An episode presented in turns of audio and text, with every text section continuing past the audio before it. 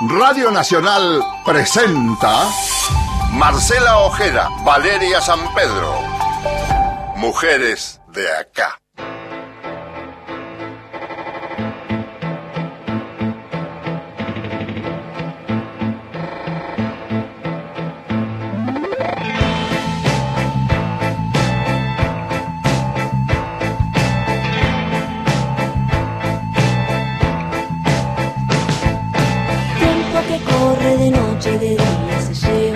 ¿Cómo les va? Bienvenidos, ¿cómo están todos ustedes? Hasta las 11 y como cada domingo nos vamos a estar haciendo compañía en este espacio, este espacio que llevamos adelante con Valeria San Pedro y hoy vamos a hablar sobre un tema que no es la primera vez que por supuesto abordamos aquí en Mujeres de Acá, pero por supuesto ahora atravesados, interpelados por lo que está sucediendo con el avance imparable del coronavirus, del COVID-19. En los barrios vulnerables, en las villas o en los asentamientos, la circulación comunitaria del coronavirus, saben ustedes que, como decía recién, es, o parece por lo menos, e imparable, y esto se ve claramente en la capital federal y en el conurbano bonaerense. De hecho, el 70% de los contagiados de todo nuestro país, de toda la Argentina, son vecinos, somos vecinos de estos dos distritos, la capital federal y la provincia de Buenos Aires.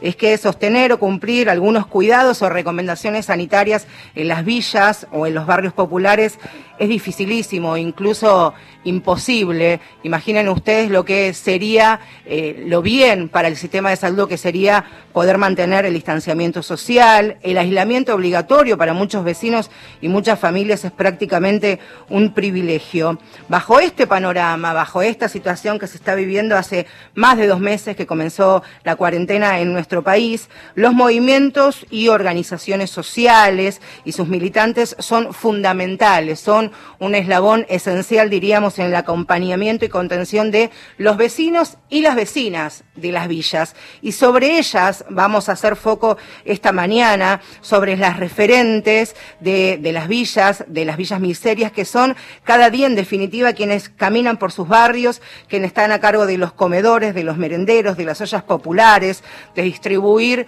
los bolsones con comida, de armar los kits de limpieza, de incluso estar atentas, alertas a situaciones de violencia doméstica o violencia intrafamiliar que ustedes saben también que se se ha incrementado en el contexto de, la pandemia. Así que sobre ellas y con ellas vamos a hablar porque son también, aparte de todo este trabajo que llevan sobre sus espaldas, ser el nexo real entre las necesidades estructurales del barrio e históricas, por supuesto, y los funcionarios de los gobiernos de turno. Este va a ser nuestro Mujeres de acá del domingo a las 11. Pero, como decíamos, este, este programa, este espacio, nuestro refugio radial, lo hacemos dos.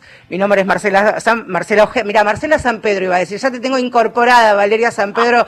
Valeria San Pedro y Marcela Ojeda. Ahí está. Hola, Vale, buen día. Ojo, eh, Valeria Ojeda, me gusta. Me gusta, eh. ¿Cómo estás? Buen día. Bueno, desde, desde este aislamiento eh, extraño que, que vamos ensayando domingo a domingo en esta eh, en esta pandemia que nos tiene a todos aprendiendo y a todas también. Buen día, Marce, buen día para todos. Pensaba, escuchaba cada una de tus palabras que por supuesto eh, comparto en el desafío de meterle perspectiva de género, una mirada feminista cuando son temas que, que nos atañen, que nos involucran a todos, por supuesto que a varones y mujeres, pero también es cierto sobre lo que decías de cómo se sobrecargan las tareas cuando pensamos en tareas de cuidado, de niños, de adultos mayores, en la limpieza, en esas cosas que a las mujeres les son tan históricamente asignadas y entonces son las que lo hacen más rápido y mejor y entonces se sobrecarga sobre esos hombros la tarea, pero además de trasladarse de sus casas o casillas, también después en el barrio y a sus vecinos. Entonces, de alguna manera sí las mujeres ven esa, esa tarea mucho más sobrecargada con un desafío doble de empatizar con el que tienen al lado en medio de tanta necesidad, ¿no? En todo el país, vale, en toda la Argentina hay alrededor, se estima, eh, 4.000 asentamientos, 4.000 villas. En la provincia de Buenos Aires son aproximadamente unos 1.800 barrios populares. En la capital federal son unos vecinos que viven en estos barrios con estas características, 240.000, sobre 3 millones de porteños, de vecinos que eh, que residen aquí en la capital federal. Sí, y, me parece urgente en ese sentido poner el foco en estos barrios más vulnerables, porque además lo que ocurre con esta situación y lo pensábamos y lo conversábamos en la semana, es que acrecienta las desigualdades. Em, yo voy a contar una pequeña anécdota que, que, realmente es pequeña al lado de, todo esto que está pasando y es por qué estoy hoy en casa haciendo radio con vos y por suerte que somos dos y podés estar vos en la radio, porque nuestra tarea periodística nos llevó a vos también a recorrer los barrios populares, estuve en la Villa 31 hace algunos días y Poquitas horas después se conoció esta noticia de Ramona como un caso, Ramona Medina como uno de los tantos eh, que ahora empiezan a darse a conocer. Pero aquellos días era Ramona la que alzaba la voz frente a las cámaras de televisión y estuvimos allí recorriendo, en mi caso con otra de las referentes de la Garganta Poderosa, eh, de la organización La Poderosa, contando que llevaban días y días, más de 10 días sin agua. Entonces, alguien que alzaba la voz para hacer un reclamo después termina ahora internada como parte de su familia también intubada en gravísimo estado y eso es lo que hizo y acá eh, acá es donde pensaba el privilegio de aquellos que tenemos un trabajo formal en donde nuestros trabajos nos cuidan y nos dicen aíslense para no eh, poner en riesgo a otros para seguir trabajando en confianza eh, y, por eso hoy estoy en casa, cuidando al resto de un eventual contagio, pero con la posibilidad de hacerlo, que es todo un privilegio al lado de los que ni siquiera pueden hacer el distanciamiento social con sus eh, familiares, ¿no? Hablamos de, de, la Villa 31, la Villa Carlos Mujica, donde hoy día, y según el, reporte del gobierno de la ciudad conocido en la mañana de hoy, oficialmente hay 1.201 casos de vecinos con coronavirus positivo. En, de todas las villas de la capital federal, nueve vecinos hasta ahora han fallecido por el avance de, la pandemia. Hablamos de, la Villa 31, Vale, donde vos estuviste. Importante decir que esta recorrida, esta entrevista, la, hice le hiciste el día que comenzaron los testeos rápidos allí en el barrio 31, donde se cumplen que 14 días entre el lunes y el martes y que estás bien, no manifestas ningún síntoma, ni vos ni ninguno de, los otros compañeros que, que, te acompañaron allí a hacer el recorrido. Decíamos el plan detectar, allí en la Villa 31 comenzó hace dos semanas, se hicieron cerca de 400 testeos, a 129 vecinos le dio, le dio positivo. Pero claro, cuál es la realidad, cómo se vive en el día a día, pero no hoy, vamos a, a retrotraernos unos días atrás, cuando alertaron desde el propio barrio, no el primer fallecido, sino el primer contagio, ya ahí a las autoridades desde el corazón del barrio les hicieron encender las alertas, fueron los referentes y las referentes que empezaron a preocuparse activamente y sobre ellos de manera organizada vamos a hablar, por eso vamos a, darle la bienvenida a una de nuestras, de nuestras voces que van a ser protagonistas de esta mañana. Es vecina, por supuesto, en la Villa 31, es integrante del espacio Feminismo al Palo y del comedor Olla Combativa y milita en la CTA autónoma de nuestra capital federal. Lourdes Martínez es vecina, vale, y a quien le damos este, estas gracias por compartir unos minutos con nosotros. Lourdes, buen día. Valeria y Marcela te saludamos. ¿Cómo te va? Buen día a ustedes y buen día a la audiencia. Lourdes, bueno, La, primera pregunta que te queríamos hacer y es hacer viajar por lo menos unos días hacia atrás. ¿Cómo fueron, eh, cómo fue el comienzo, la llegada del coronavirus en, la, en el barrio y cuáles son los alertas que ustedes de manera orgánica encendieron? En un principio es eh, cuando llegó eh, la pandemia al país, es como que lo veíamos desde nuestra casa, resguardándonos y después cuando eh, tuvimos el primer caso eh, nos sentimos eh, cara a cara al virus que lo teníamos en nuestra casa porque nuestro barrio para nosotros es nuestra casa, nos conocemos la mayor parte porque militamos el barrio, caminamos el barrio y fue difícil porque siempre tuvimos todos los recaudos que decía el Ministerio de Salud para que teníamos que tener y cuando llegó fue una sorpresa para nosotros porque pensamos que no nos iba a llegar, no iba a llegar el barrio, aunque el barrio tenga una población muy densa, eh, sea un, es diferente la estructura del, barrio que otros barrios, compartimos paredes, compartimos pasillos, pensamos que no iba a llegar y cuando llegó fue un golpe muy duro y ahora lo estamos viviendo de una forma súper difícil, muy triste, porque todos los días estamos viendo que conocidos nuestros que están contagiados o vecinas conocidas que fallecieron. ¿Cómo se hace para, vos decías que escuchaban las recomendaciones desde de los ministerios de salud, de la nación, de la ciudad, seguramente se tomaba nota y se intentaba con lo que uno se tiene a mano llevar adelante. ¿Cómo se puede mantener el distanciamiento social, las tareas de higiene y desinfección con las características particulares en este caso que tiene el barrio?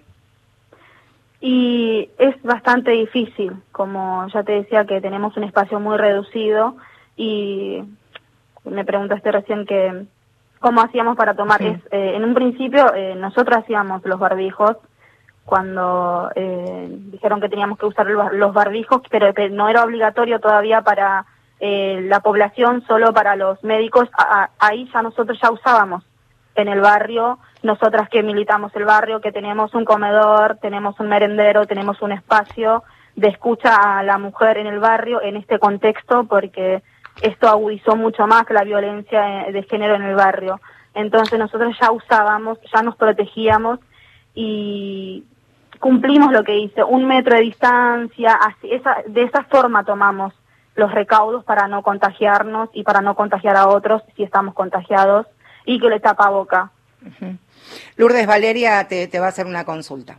Hola, desde la distancia, pero escuchándote atentamente, Lourdes, eh, me preguntaba desde un espacio feminista, eh, es un poco el desafío, cómo dar respuesta, y también un montón de tareas, decías, nosotras hacemos barbijos, nosotras sostenemos un comedor, nosotras también intentamos ese acercamiento quizás más empático de ese trabajo social que hacen día a día desde una organización feminista barrial. Eh, imagino que están sobrecargadas y que ahí también se ve esa diferencia que muchas veces aparece en las mujeres en los barrios, en la presencia de las mujeres en los barrios ante esta emergencia, ¿no? Sí, sí, se ve. Eh, es como nosotros las mujeres siempre ponemos el pecho y el cuerpo y acá es donde más se ve. Hay muchísimas mujeres mucho más mujeres eh, caminando el barrio, yendo a ver a los vecinos que tienen a sus parientes eh, aislados y ellos también se están aislando en su casa, a llevarle bolsones, a preguntarle qué necesitan, relevando casos, eh, buscando si fueron testeados o no y llevando esos, eh, esos em, casos para que sean testeados. Sí, es mucho más, eh, se recrudece muchísimo más ahora. Y no solo los casos eh, que están en el barrio, sino también de la violencia de género que se aumentó muchísimo en el barrio. Eh, e, ahí también estamos nosotras, por eso le, le contaba sobre el espacio que abrimos para que vengan las vecinas, porque tenemos también una psicóloga ahí en ese espacio para que las escuche y las ayude. También e, este espacio está articulado con otro espacio que está en San Telmo, que se llama Ñanderoga, eh, que también es de la CTA Autónoma Capital, y nada, estamos ahí poniendo el cuerpo todos los días eh, con nuestros hijos en casa eh, y afuera. Decías, eh, Lourdes, ponerle, ponerle el cuerpo, ¿no? Y uno imaginaba cómo puede ser el día de, de una vecina, porque también imagino, y esto lo transformo en pregunta, llevas sobre tus espaldas la responsabilidad de ser una militante, pero también todos los temores y los miedos que tenés como, como vecina del barrio, porque imagino que también pasa, salís a caminar, recorres cada una de las casas, tenés intercambio con los demás vecinos, pero tenés tus propios miedos que esto se deben compartir con las demás compañeras de, la agrupación, ¿no? Sí, sí tenemos eh, bastante, no miedo, le tenemos respeto, le tenemos mucho respeto a esta enfermedad que no sabemos cómo actúa, en cada cuerpo actúa diferente. Eh, y lo que hacemos es consultamos todo el, todo el tiempo porque tenemos un bachillerato que tiene profesores que son gente que, por ejemplo, tenemos uno que trabaja en una investigación que es un infectólogo, entonces eh, todo el tiempo ellos nos están diciendo cómo tenemos que cuidarnos, qué tenemos que hacernos al llegar a nuestra casa para no contagiar a nuestros hijos y a nuestra pareja, para cuidarlo a ellos también, cómo tenemos que asearnos antes de entrar a nuestra casa, tenemos, lo llamamos sector, antes de entrar en la casa, entonces ahí nos rociamos con, con la bandina, que hay un porcentaje que se arma rociador, nos sacamos la zapatilla, apenas entramos, sacamos el barbijo, lo ponemos en agua caliente, lo lavamos con jabón blanco, nos bañamos nosotras con agua tibia, fuerte, con jabón blanco, y después recién tenemos contacto con nuestros familiares para resguardarlos a ellos también.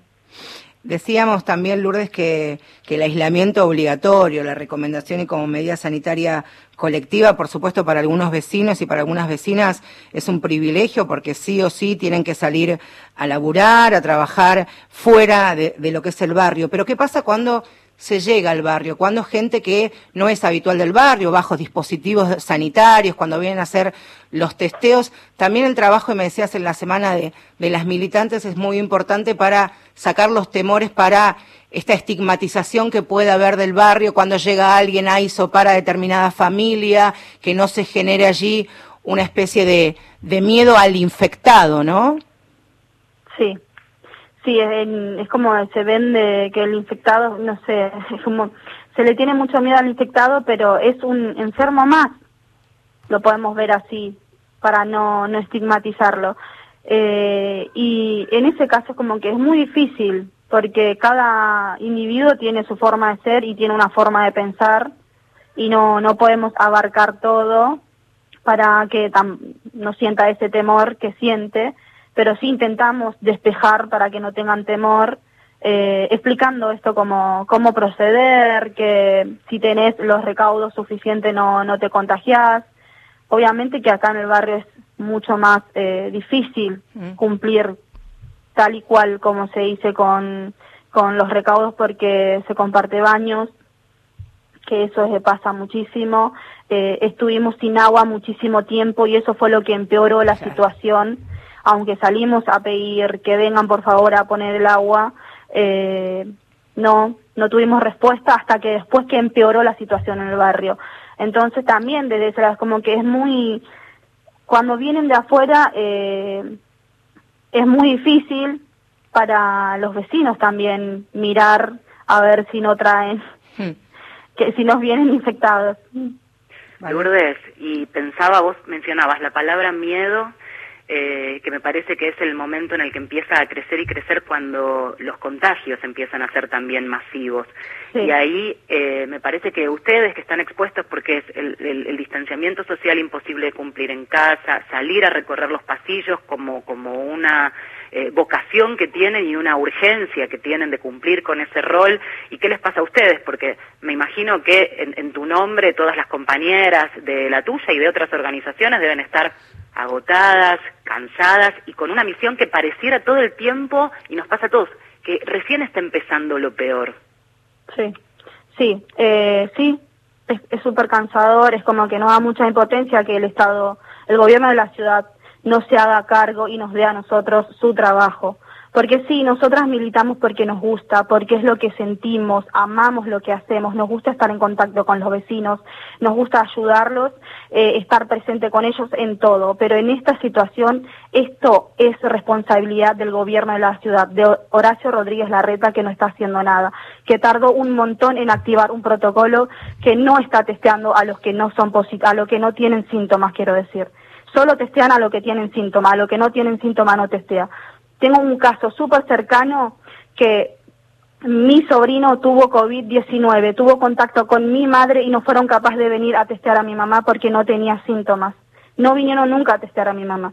A mi sobrino lo aislaron.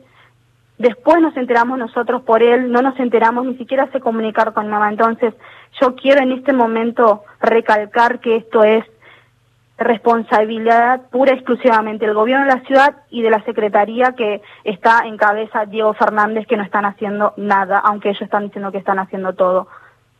Hablas de aislamiento, Lourdes, y te quería preguntar qué pasa con los vecinos a quienes les hacen el hisopado, el testeo y mientras esperan el resultado se los aísla en una unidad, en una unidad especial, pero si da positivo también deben dejar el barrio. ¿Cómo es ese proceso, ese momento en el que de alguna manera están obligados a dejar sus casas con los miedos que también eso debe tener a que, por ejemplo, se los ocupen sus casas, ¿no? Sí, eh, sí. Es bastante difícil para los vecinos porque es muy irónico. Ni siquiera eso nos le garantizan a los vecinos acá. Eh, que puedan ir tranquilo a resguardarse ellos y así nos resguardan a todos, ¿no? Eh, lo que hacemos en ese sentido es que vamos a la casa, hablamos con la familia, le decimos que estamos nosotros nosotras presentes ahí para ayudarlos para lo que para lo que necesiten y van voluntariamente los vecinos que se sienten que tienen síntomas a hacerse los testeos y se sienten acompañados por nosotras y seguro que nosotras vamos a estar ahí las 24 horas para ayudarlos para lo que ellos necesiten.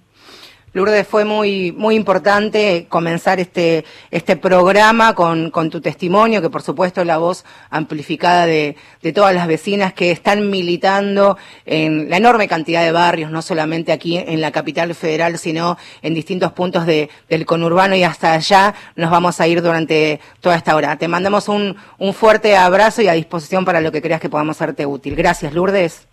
Bueno, gracias a ustedes por darme este espacio para expresarme quiero reiterar que lo que está pasando en el barrio es pura y exclusivamente responsabilidad del gobierno de la ciudad y que por favor tome eh, los protocolos necesarios que tengan que tomar para el barrio y para que no siga aumentando los casos y tampoco siga aumentando los muertes. Gracias, Lourdes. Buen día. Buen día. ¿Vale? Sí, me quedaba pensando en la importancia del rol de las organizaciones mm. sociales en estos momentos, siempre, pero en estos momentos se visibiliza mucho y la importancia también de darles voz a través de los medios y ni hablar de los medios públicos. En ese sentido, un poco de esto hablábamos toda la semana, Marce, y me quedo con un repaso que, que había hecho en estos días mientras recabábamos la información. Hay muchas campañas de organizaciones sociales y me parece que en medio de esa estigmatización que muchas veces lleva la mirada a lo más fácil, ¿no? A, a, esta idea errónea, por supuesto, de que las organizaciones estuvieran allí para solamente marchar o hacer piquetes. Acá está la realidad de esas organizaciones. Y digo, quienes están escuchando y se empiezan a sensibilizar recién ahora, tarde pero a tiempo de este tema, se pueden sumar a esas campañas a la que ellos este, consideren, ¿no? A la organización que, que, que, les, que la sientan más cercana porque hay mil maneras de colaborar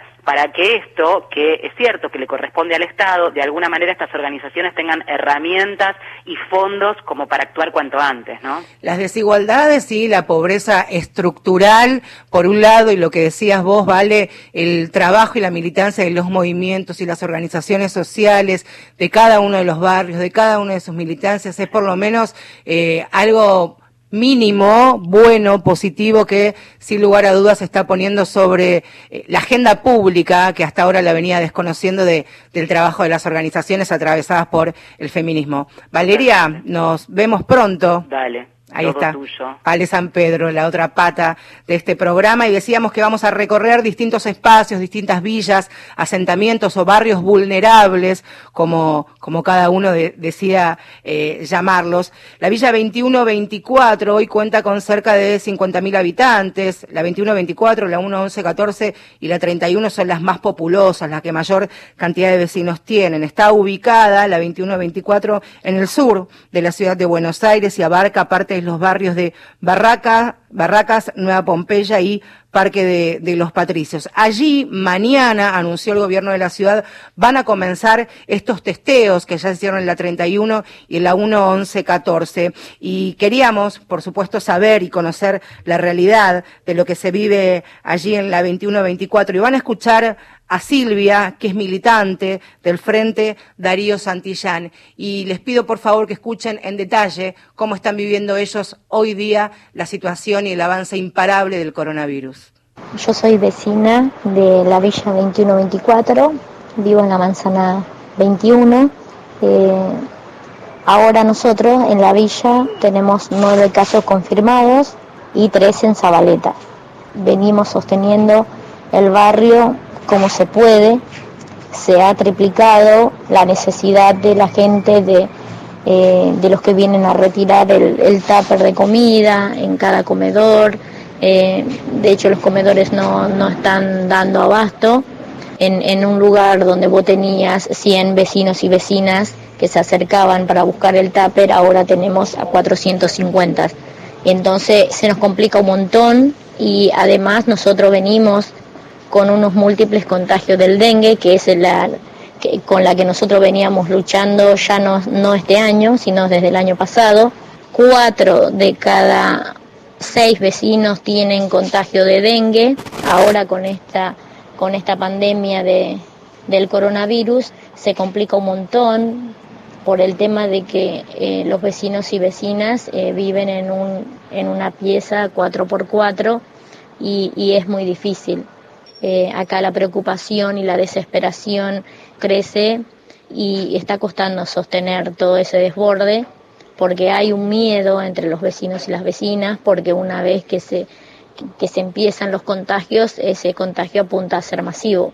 Nosotros estamos tratando de, de hacer eh, el protocolo, estamos limpiando nuestros pasillos con, con agua, con lavandina, estamos desinfectando. Es una, es una situación muy difícil de, sostenerlo porque eh, son un montón de vecinos y vecinas que no tienen laburo, son un montón de vecinos y vecinas que no tienen para comer. Hay un montón de sectores en la villa que no tienen cloaca, que no hay agua y también que, que no hay luz. Y, y, en realidad el hacinamiento de las personas, eh, nuestras promotoras de salud se están caminando toda la villa, eh, nos estamos organizando entre vecinos y vecinas para alcanzarle la comida a los adultos mayores a, ir a comprarle los medicamentos para que esos adultos mayores no salgan de sus casas. Faltan manos, falta, falta más acompañamiento, ya sea de, del Ministerio de Salud, falta acompañamiento de, eh, de todo tipo. Le, le, ponemos el cuerpo, le ponemos el alma y el corazón, pero hay, hay momentos que, que, que no llegamos. No hay sábado, no hay domingo, no hay feriado, nos levantamos a las 6 de la mañana y estamos durmiendo a las 11 de la noche, estamos llegando a nuestras casas y también tenemos que cuidar a las personas que dejamos en nuestras casas, porque la mayoría somos madres, tenemos hijos en nuestras casas que nos están esperando y nosotros estamos intentando salir adelante con el barrio y llevar contención al barrio y, y a veces no llegamos. Nos faltan lavandina, nos faltan alcohol en gel, necesitamos mucha ayuda. Eh, la verdad que se te hace un nudo en la garganta, se te hace un nudo en la garganta porque hay tanta necesidad que, que uno, uno que vive afuera no se la imagina. Y todos somos, todos somos personas, todos tenemos que tener los mismos derechos, no importa dónde vivamos, y a todos le tiene que llegar la atención de igual manera.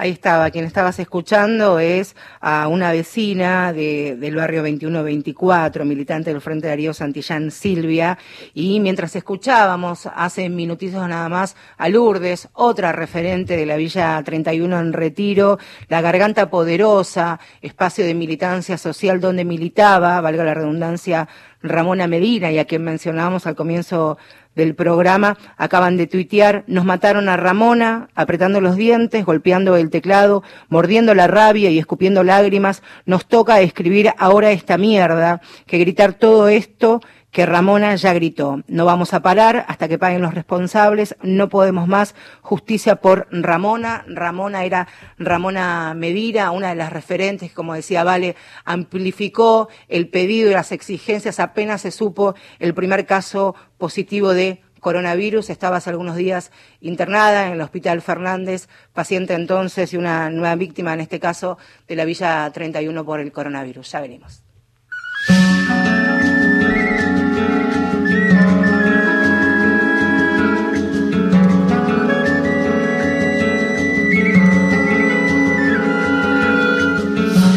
Tiempo, no hay hora, no hay reloj.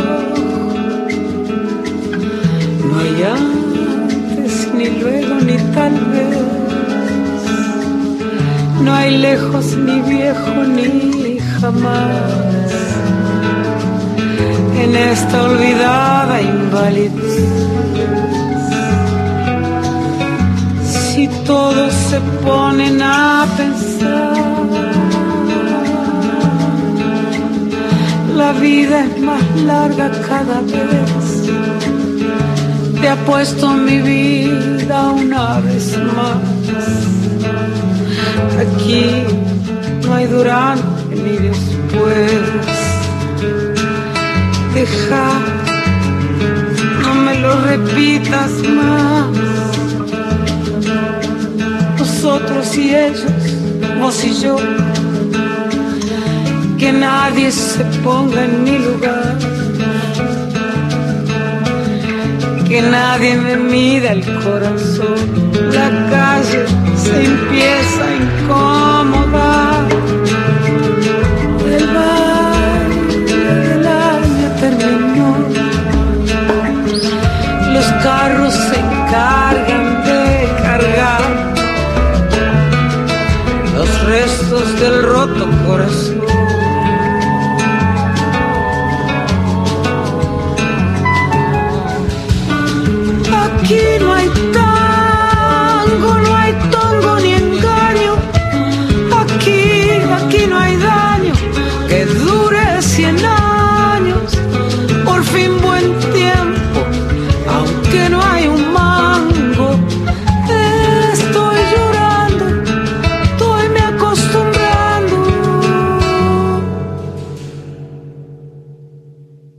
En esta cuadra viven mil.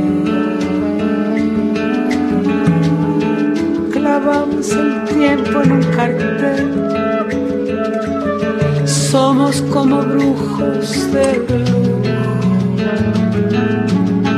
Ninguno Este momento musical lo protagoniza Liliana Herrero y su casa de al lado. Mi abuelo me dijo la otra vez,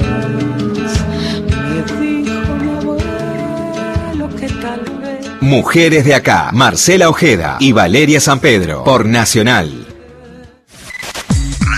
Nacional, la radio pública. La radio pública tiene ideas. ideas.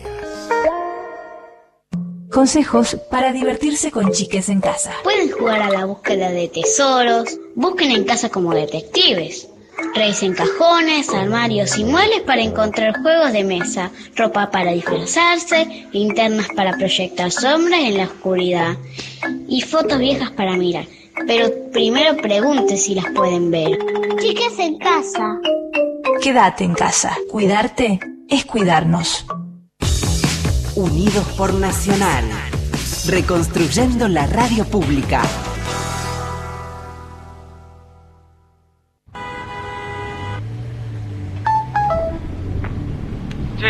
Se bajó el gordo, loco. ¿No hace la gamba mañana para el partido? Ok, dale. No nos vaya a colgar, loco. Esta vez no, porfa.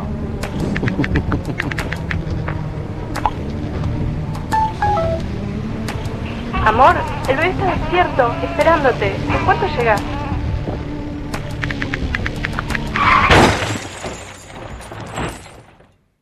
¿Recibiste el mensaje? El celular al volante mata.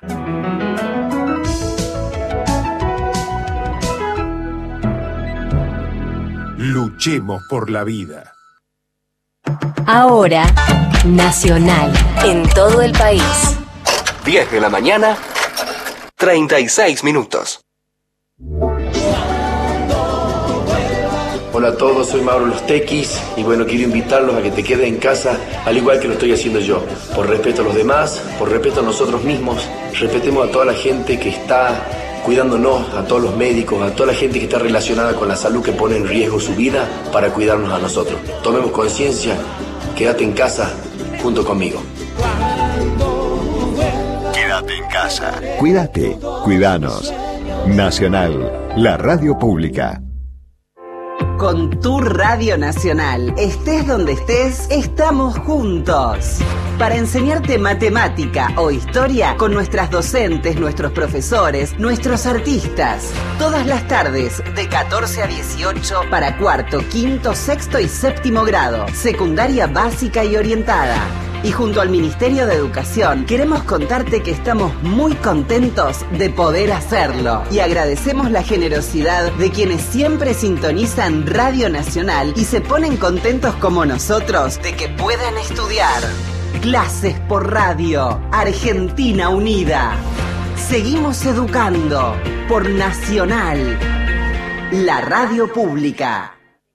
Marcela Ojeda y Valeria San Pedro son Mujeres de acá.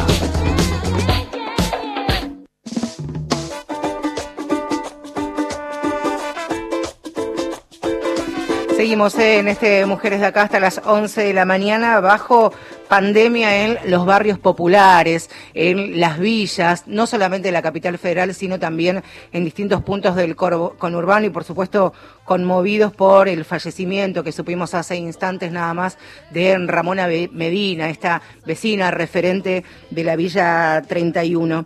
Decíamos al comienzo del programa, y esto que siempre decimos con Valeria, ¿no? Detrás de cada número, de cada caso, entre comillas, estamos hablando de, de, personas, de familias, de historias. Hasta este momento, hasta ahora que estamos haciendo el programa, 1.201 vecinos tienen coronavirus y son residentes en las distintas villas, en los distintos barrios populares de la capital federal. Y hasta ahora, sumando el fallecimiento de Ramona, son 10 los muertos por el avance de esta pandemia.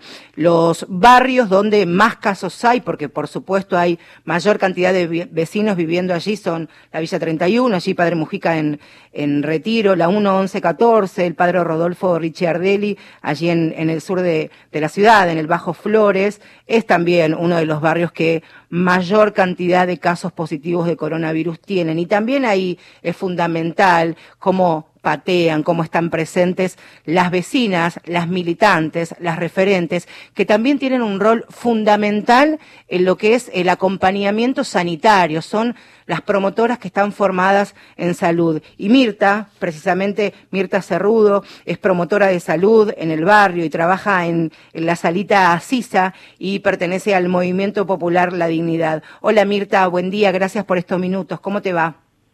Hola, buen día, buen día a todos. Mirta, nos interesa mucho conocer lo que es el trabajo de ustedes, cuál es la función y cómo se han formado para ser hoy días promotora de salud en la doble función de ahora formándose como profesionales de la salud, pero también como vecinas del barrio. Sí, eh, nosotros, bueno, mi nombre es Mirta, bueno, eh, nosotros formamos de una, de, de, primero, eh, desde que comencé, eh, venía a este barrio, me quedé embarazada y bueno, pertenecía a un comedor, del comedor nos dijeron que hay varios cursos y como siempre me gustó en ayudar a los vecinos, siempre me interesó en acompañar a, los vecinos.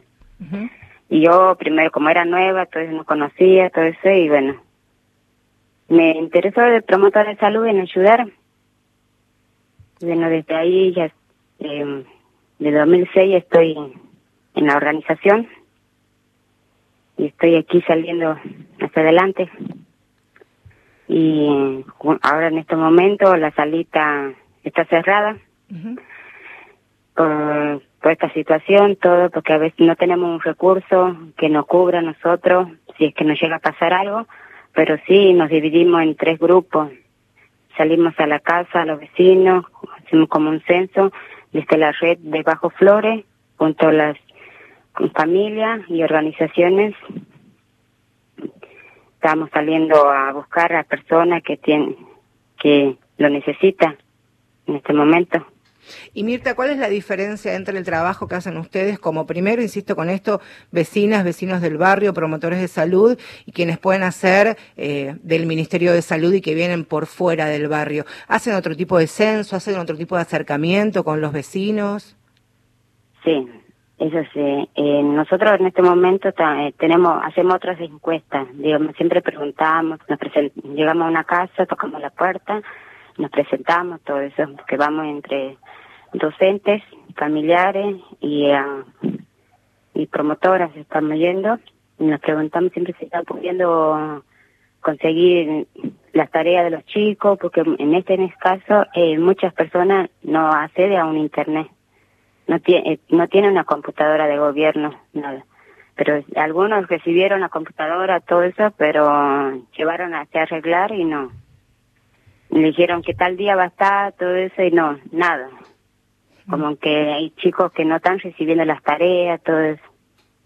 Van, justo como la con la docente estamos yendo, ella articula con la escuela y eh, estamos tratando de poder que ese chico ten, pueda recibir las tareas de la escuela y preguntamos si que están recibiendo la bolsita de alimentos que de la escuela misma están dando y si es que pudieron recibir el, el IFE de gobierno, porque en, en este caso bastantes personas fueron rechazadas por un montón de cosas que el ANSE mismo están ahí pudiendo, como dice que cruzan datos todos, pero hay muchas personas que no tienen conveniente de, de los padres. Y alguna vez si es que trabajaron en blanco bueno todavía ANSE tiene ese sistema que todavía están trabajando en blanco y eso tratamos de ayudar y sí sí que están recibiendo el bolsón del, del del gobierno.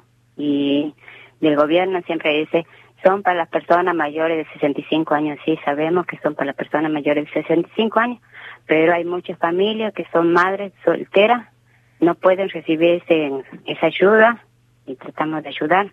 Ahora, imagino que Mirta, eh, la confianza y la cercanía es fundamental, ¿no? Conocer la realidad del barrio, el momento de acercarse, tocar una puerta o hacer palmas para que para que el vecino salga. Sí, es bastante, porque muchas personas eh, no, algunos tienen miedo. En este momento ahora todos tienen miedo. Todos tienen miedo de que alguien se acerque a la puerta, que si es que tuve contacto con otra persona, que salió positivo. Y en este momento todos tenemos miedo hasta uno mismo salimos con nuestra mente en blanca en poder ayudar a los vecinos, pero sí con esa seguridad que vamos a volver a casa bien, todo bien, con ese, siempre esa mentalidad que muchas personas salen de su casa, piensa que por ahí se con alguien, se va a juntar, vaya a saber con esa persona haya tenido. Pero en este momento todos tenemos miedo, todo puede pasar, llegamos, hoy día estamos bien, mañana podemos estar mal. Eso. Eh, Mirta pensaba también eh, lo, con lo que te encontrás, ¿no? Cuando llegás a cada una de las casas, con este temor, con este miedo, también una potencial realidad que puede, que puede vivir algún vecino si da positivo, dejar el barrio, incluso me decías perder la casa porque el dueño no le quiera volver a alquilar la pieza, ¿no? Sí, sí, eso sí, eso es muchísimo porque muchas de las personas que le salieron positivos eh, están con miedo en su casa mismo, y no, no quieren avisar nada porque tienen miedo en perder eh, los que están alquilando su propia casa. Porque los dueños mismos, eh, algunos, están dejando a la calle a los vecinos. O los ser señalado que en esa casa hay personas que están contagiadas, que hay un montón de chicos que en este momento están desprotegidos todos. Aunque hay un decreto que no debiera nadie en este contexto de, de pandemia y mucho menos cuando son inquilinos que pagan cada mes lo, lo, que cuesta el lugar donde viven, este, no podrían desalojarlos. Pero claro, estas realidades parece eh, no estar contempladas en, en los barrios populares o en las villas, ¿no? Mm, sí, no, en la villa es todos los dueños de casa, los vecinos, bueno, hacen lo que pueden. Pero en este momento lo que más están sufriendo son los que las personas que alquilan. Son las personas que salen día al día, tenían su trabajo, llevaban día al día la plata a la casa y que en este momento no están pudiendo conseguir ayuda, nada y están tratando de salir adelante, buscar algo para poder llevar en plato de comida a su casa. Ahora en esto los comedores están repletos hmm. de personas que lo necesitan, que en este momento dice, no, yo no voy a ir a un comedor, que todavía no me hace falta. Muchas personas decían eso, pero en este momento uh, están yendo a un, comedor porque realmente lo necesita. En este momento, para los chicos, para las familias, para todos hay dos situaciones que, que se repiten en, en todos los, los, barrios con los que hemos hablado con, con, sus referentes. Por un lado, esto que se han triplicado, cuadruplicado la cantidad de gente que se acerca con su tupper a buscar eh, la comida del mediodía o la merienda a la tarde y también que hay que estar más atentos, esto te quiero preguntar si sucede también en el barrio, más atentos o alertas a situaciones de violencia de género, violencia familiar y violencia doméstica que se vive en el barrio bajo esta pandemia, Mirta. Sí, eso sí, bastante, hay violencia, porque la gente antes por lo menos salían y como que se entre- buscaban en otra cosa, se enfocaba en otra cosa. Ahora como están muy encerradas, eh, algunos reciben violencia de su propia familia, otros de los vecinos y de los dueños de casa, de todos, como que no, no están pudiendo eh, sobrellevar en este momento. En este, por ahora, hay un montón de casos de violencia entre familias, vecinos, hermanos mismos, todo. Es, es otra realidad seguramente el que, que hay que estar atento en el día a día, pero seguramente habrá otros capítulos después que, que pasemos esta crisis sanitaria. Agradecerte mucho estos minutitos con nosotras. Que- que Quisiera saber, decirlo, ¿no? También que las promotoras estamos saliendo adelante en lucha de las personas. Yo en este momento, yo trabajo en un centro de salud que del gobierno, pero en este momento no somos reconocidas como promotora. Necesitamos que la ley sea leal. Hay una ley, todo bien, pero no estamos reconocidas como promotoras. Eso sí quería dejar claro. Que todas las organizaciones tienen promotoras de salud, que hay, estamos trabajando, pero no estamos trabajando con un respaldo que nos protege hacia nosotras. Importante y fundamental el trabajo que están haciendo las y los promotores de salud, más en este contexto y en, en los barrios que hoy más necesitan tener una alguien amigable, ¿no? Al momento de abrir las puertas de casa. Mirta, muchísimas gracias, un fuerte abrazo, gracias por estos minutos. De nada. A quien escuchábamos era Mirta Cerrudo, que es promotora de salud allí en, en el barrio 1114, padre eh, Ricciardelli. Trabaja, aunque ahora está cerrada, en la salita Sisa y es parte del movimiento popular La Dignidad.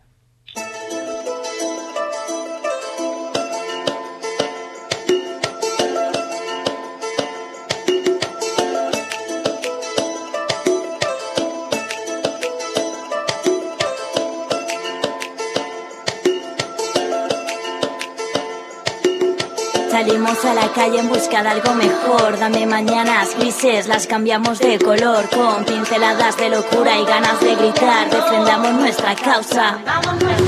Salimos a la calle en busca de algo mejor. Dame tus miedos, los cambiamos por la ilusión de amanecer cada mañana con ganas de gritar. Defendamos nuestra causa. Cansadas de canciones que hacen necesitar de una nueva conciencia que te impide llegar tarde. Muerde la rabia y que se convierta en amor. El rencor será ternura, nada dura eternamente, ni el corazón llora siempre. ¿Quién te contó que el mundo estaba roto? ¿Quién te convenció de que lo malo es estar loca? Noto que perdiste la esperanza, te preguntas cómo avanzar, la cuenta atrás nunca acaba, nuestras voces se te clavan y te sacan de la cama. Hoy apostamos por lo que sale de dentro y miento si digo que nunca soñé con esto. Cuestionamos la realidad que nos molesta mientras el mundo sigue esperando No, no, respuestas. mientras el mundo sigue esperando respuestas. Escucha tu interior, busca la solución. Cada problema exige un cambio de percepción y te dirá que te- calles. eso aviva nuestra voz. Inunda las calles. Escucha tu interior, busca la solución. Cada problema exige un cambio de percepción y te dirá Que te estés quieta y que no, te no, calles. aviva nuestra voz. Inunda las calles, grandes visionarias, madres, artistas, hermanas, idealistas, guerreras, campesinas y maestras. Corazón puro y mirada honesta, nuestra libertad es nuestra. No te limites, mujer. Revoluciona.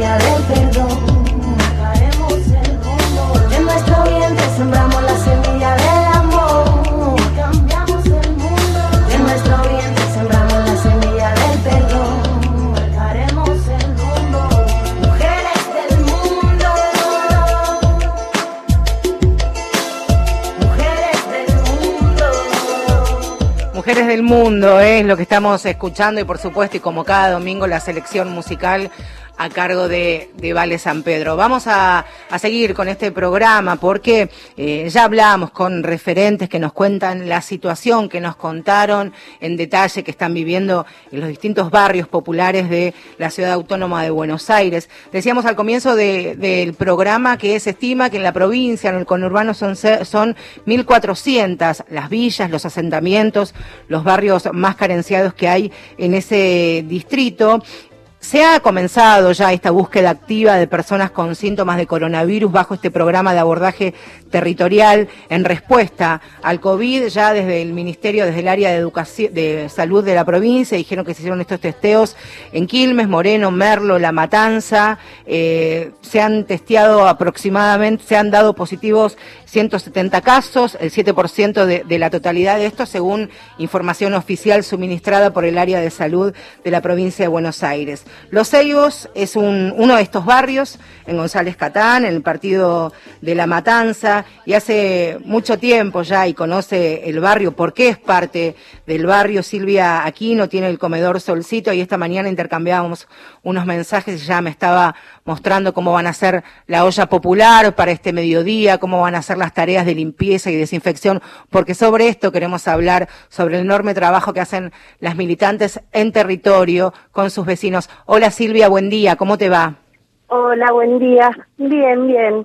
¿Cómo Todo va, bien. ¿Cómo va esta mañana? ¿Cómo es tu, tu domingo a esta estamos hora? A full preparando para la olla popular en el kilómetro 35, que es un barrio muy con mucha necesidad. Hoy nos trasladamos para este lado. Hablábamos, Silvia, durante todo, todo el programa de la importancia de, de las militantes, atravesadas también por las tareas de cuidado y contención. ¿Qué es lo que está pasando con las necesidades más urgentes que tienen que ver con el hambre? Se ha mirá, triplicado. la, la gente ahora no está pudiendo salir a trabajar porque la mayoría de las personas acá en Matanza son changarines y imagínate que con esto eh, no no pueden salir a trabajar y estamos a full con los comedores, las ollas populares y cada vez tenemos más gente. ¿Bajo qué necesidades? ¿Qué es lo que te Y cuenta? ¿Cuál eh, es la realidad? alimentos, la comida, es la, la necesidad primordial y, y las cosas de higiene. Que conseguimos algunas cosas, les repartimos guantes, barbijo, alcohol en gel, lavandina, que es lo más esencial. A veces sale de nuestro bolsillo para comprar para la gente. Eso te quería preguntar, porque uno tal vez desde el desconocimiento, la lejanía, eh, imagina que llegan del municipio, de la provincia, con camiones y bajan. No. ¿Cómo es la realidad que en el barrio? ¿Cómo es la realidad de verdad ahí, digamos? y la realidad del barrio es tremendo, mucha necesidad, mucho hambre, la gente no recibe ayuda de- del Estado, pero nada. Por eso nosotros que somos una organización cada vez abrimos más comedores, más ollas, eh, abastecemos con lo que tenemos y, y compartimos todo. Ha pasado en el barrio, Silvia, que muchos vecinos, ante la imposibilidad de recibir a otros vecinos en sus casas, están haciendo las ollas en los pasillos y ahí imagino que debe, al mediodía, debe haber cola con su tupper para llevar las cosas a sus casas. Sí, nosotros entre- entregamos las viandas, porque viste no podés tener la gente en tu casa, entonces entregamos vianda. Por ejemplo, tenemos filas y filas de gente, cada vez son más. Nosotros en el 32, que del comedor Solcito, abastecemos a 120 familias. Sí. Cada familia tiene de 6, 5, 7 chicos, imagínate. Eh, no damos abasto, eh, no no recibimos lo, ayuda de- del Estado, pero de ninguna clase.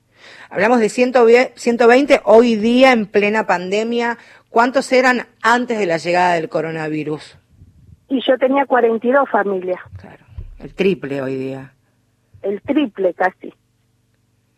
También se habla de, bueno, en la mayoría de los barrios populares eh, son jóvenes los que viven, no hay una tasa tan grande de personas mayores de 70 años, pero por supuesto debe haber. ¿Cómo es el acompañamiento? Tenemos- Y Eso te quería preguntar, ¿qué pasa? mayores adultas, eh, nosotros les llevamos la comida a la casa.